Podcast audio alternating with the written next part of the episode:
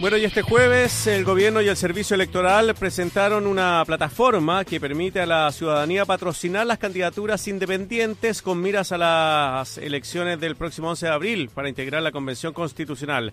Los requisitos para patrocinar a un independiente son no pertenecer a ningún partido político y vivir en el distrito de dicha candidatura. Bueno, para hablar sobre esto estamos con Patricio Santamaría, él es el presidente del Consejo Directivo del CERVEL, del Servicio Electoral. ¿Cómo le va Patricio? Bienvenido. ¿Qué tal Marcelo? ¿Cómo está Lucía? ¿Qué cuentan? ¿Cómo están ustedes? Muy bien, pues. Eh, bueno, primera vez que conversamos después del eh, plebiscito del, eh, de octubre, así que primero felicitaciones por el trabajo que hicieron. Y bueno, ¿cómo han tomado estos nuevos desafíos, Patricio, de la inscripción de los independientes para esta convención constitucional? Que claramente es relevante en el sentido de que muchos ciudadanos y ciudadanas quieren participar. Sí, bueno, precisamente nosotros en primer lugar emitimos como consejo directivo eh, una declaración unánime de los cinco integrantes donde nos hacíamos cargo de lo que dispone el artículo 18 de la actual constitución, que establece igualdad de trato entre los independientes, las independientes y los militantes o afiliados a partidos políticos, porque eso no se estaba dando de acuerdo a la legislación vigente, eh, se requería un 0,5% de las personas que votaron en la última elección de diputados en el respectivo distrito y además patrocinio realizado presencialmente en notaría. Mm. Y eso, si bien en un primer momento se rebajó a un 0,4%, nos parecía que seguía siendo eh, arbitrario y discriminatorio, porque hoy día eh, para formar un partido basta con el 0,25% o 500 electores en, en una determinada región.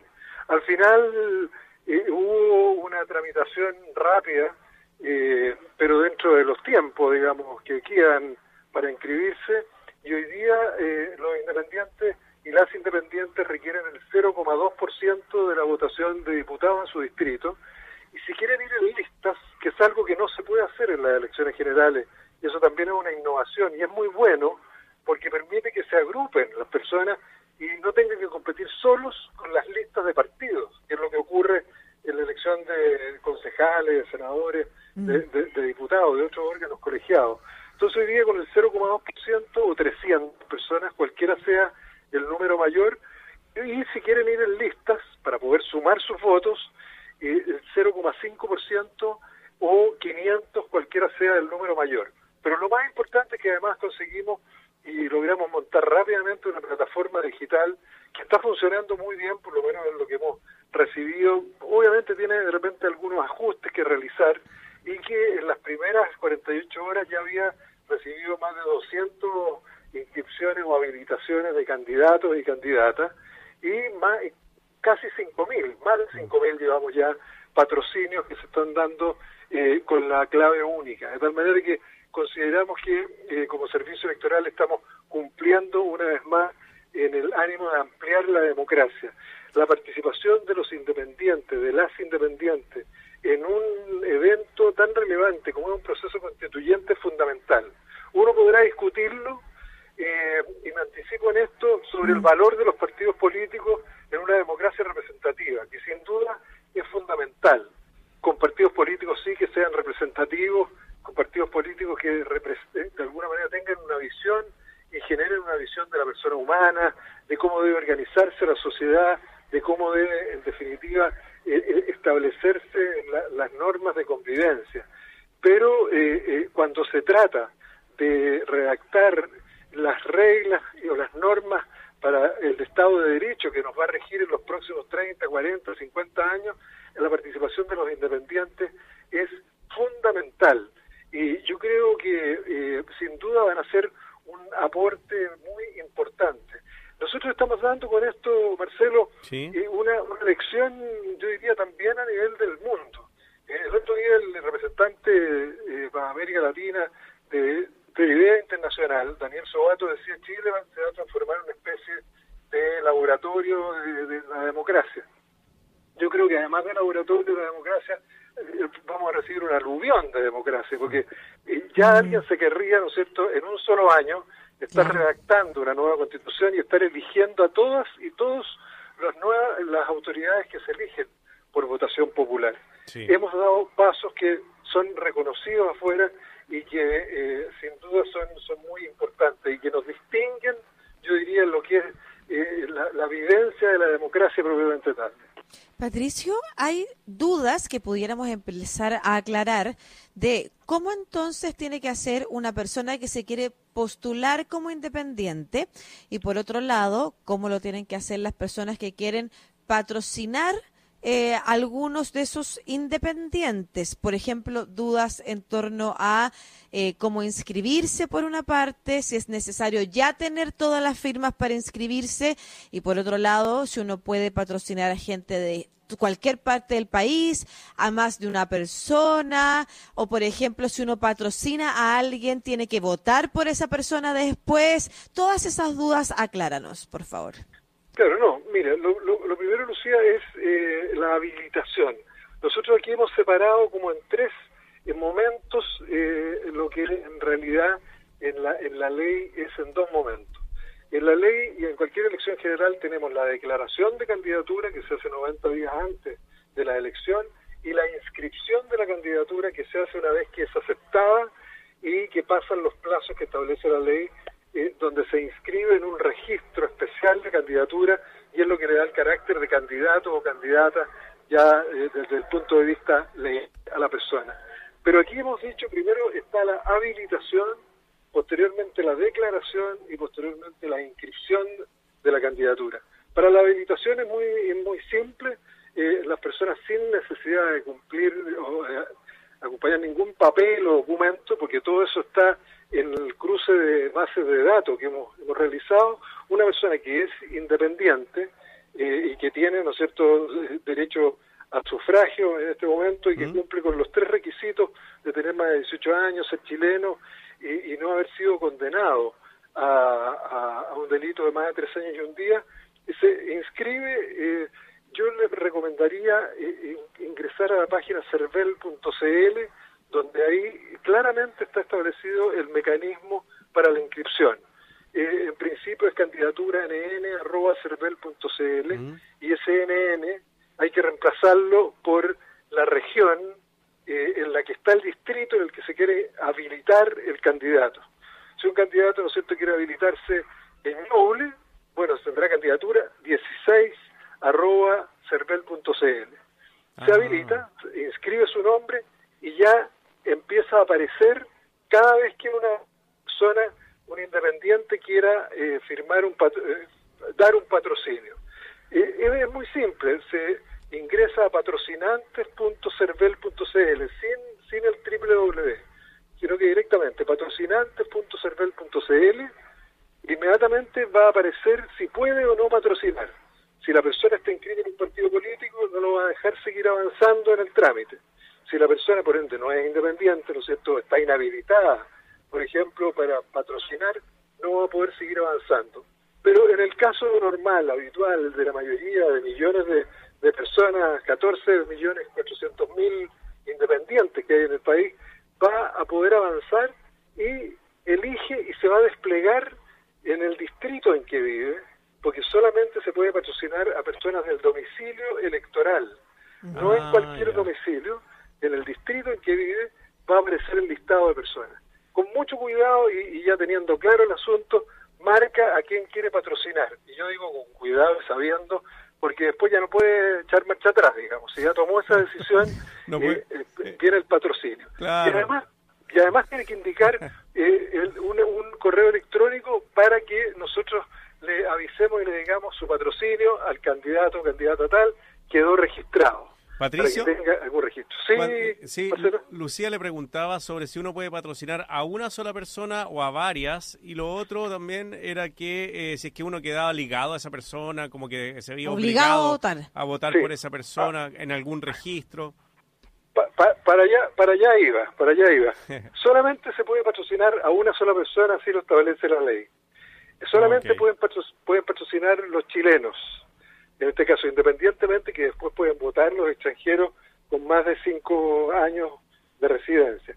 Y la persona no queda ligada ni queda vinculada ni tiene ni está obligada a votar posteriormente eh, por la persona a la que patrocina. El patrocinio solamente tiene por objeto mostrar, ¿no es cierto?, que una persona específica tiene una, una cierta representatividad que en el caso, ¿no es cierto?, de que quiera competir sola, como independiente es el 0,2% o 300 firmas, cualquiera sea el número mayor, o eh, en el caso que quiere ir en lista, que es lo más razonable para poder competir con listas de partidos, eh, tiene que, en conjunto, tienen que, eh, o de la suma, más bien, para ser más claro, de la suma de los integrantes de la lista, de completarse el 0,5% de la última votación de diputados o las 500 no se, no se pueden inscribir listas y recibir patrocinios por lista, porque la ley lo que dice es que se pueden eh, las personas inscribir en una lista, llevar un lema, llevar un símbolo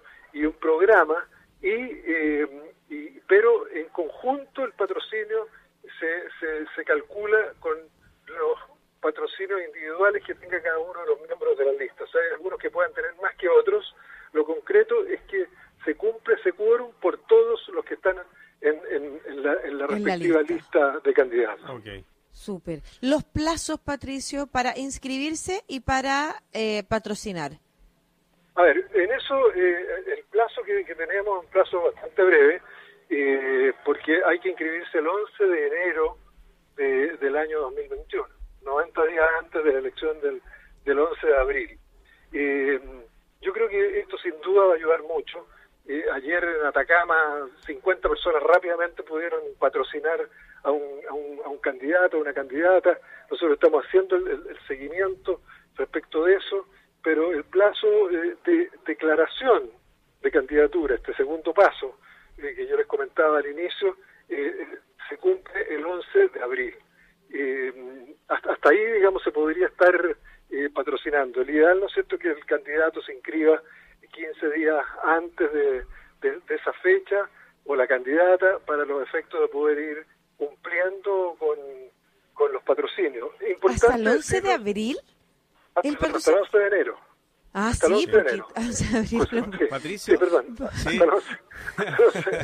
De, enero. ahí me, me, apuré mucho. Oiga, eh, hay dudas, eh, y yo por lo menos como ciudadano tengo esa duda, en cuanto a la conformación de listas, ya sea por partido o listas independientes, ¿cómo van a resultar ganadores ahí? ¿Los más votados de la lista son los que van a ir a la Convención Constitucional? ¿O va a ser la persona más votada de esa lista? ¿O vamos a, ver esto mismo que, no sé, como que de... arrastre, qué sé yo, en la Cámara de Diputados? ¿Cómo va a funcionar? Claro, funciona, a ver, en el caso, primero miremos pueblos originarios, en el caso de los pueblos originarios va a resultar electo las primeras mayorías. Pero ahí va a haber un ajuste también, porque también debe darse lo paritario. Entonces en esos 17 escaños, a lo menos un sexo podrá estar sobre representado en uno de los, de los 17 que resulten electos. En el caso general de los demás convencionales, se aplica el mismo sistema de los, de los diputados se suma el total de, la, de cada una de las listas, eh, se ordena, ¿no es cierto?, por, por, por eh, de, de, de, hora menor hasta establecer el número de personas que se eligen. Por ejemplo, el distrito que más elige, el distrito 7, me parece, elige nueve, nueve eh, constituyentes. Ahí eh, se, llega hasta el número 9 en, la, en, cuanto a las cifras. Y posteriormente se va definiendo en cada una de las listas. Pero aquí va a haber un ajuste final, porque si uno llega a esas nueve primeras mayorías y eh, existe un sexo sobre representado en más de una persona, es un par, son nueve, mm. ¿no es cierto? Si hay, eh, por ejemplo, hay, hay dos personas más de un mismo sexo, ahí hay que hacer un ajuste y se ordenan dentro de la misma lista eh, por, por orden de mayor a menor y el, el, el, que tenga mayor votación del sexo subrepresentado eh, resulta electo y se pierde el que tuvo más votos, pero también tuvo la mala suerte, ¿no es cierto?, de eh, eh salir, digamos, eh, sobre representado en una, en una, en una cuestión que, que eh, eso en el mundo no se ha dado nunca una convención constitucional de este tipo paritaria y es un tremendo avance. Yo mm. creo que eso hay que destacarlo. Eh, aquí eh, se va a escuchar la voz de las mujeres, creo que es un avance enorme, se va a escuchar la voz de los independientes, se va a escuchar la voz de los pueblos originarios, a lo mejor no todos, debió también haberse pensado en los afrodescendientes, pero eso es una decisión política en la que yo no me meto. Hay un 5% de personas en situación de discapacidad que tienen que ir en las listas de los partidos. Lamentablemente no hubo acuerdo para que votaran los chilenos en el exterior. Nosotros dijimos que era posible hacerlo y hasta el día de hoy, si se acordara, es posible hacer eh, que voten los chilenos en el exterior. Distinto es crear un, distrito en el exterior, pero también es posible hacerlo. Eh, tenemos tantas cosas por hacer como servicio electoral, tenemos que armar el padrón de pueblos originarios. Tenemos, mire, son, no, nos van a faltar días, pero si tuviéramos que poner un esfuerzo más para que pudieran votar nuestros compatriotas que viven en el exterior, eh, lo haríamos con mucho gusto porque creo que sería mucho más representativa una convención que ya es representativa y que ya implica una ampliación de la democracia. Sí, eh, no, y sin duda se ha innovado mucho en democracia Chile, se ha puesto al día y ha pasado incluso la delantera, por ejemplo, con la idea de la constitución paritaria. Finalmente, el tema de los pueblos originarios, ¿cómo procede también ahí eh, las candidaturas, pero primero el padrón también para ser votante incluso? Sí, ahí nosotros vamos a tener que hacer una tarea que ya, eh, primero, promulgada la ley, publicada, eh, tenemos cinco días para definir cuáles van a ser los distritos en los cuales se van a elegir representantes o van a haber cupos reservados para eh, pueblos originarios.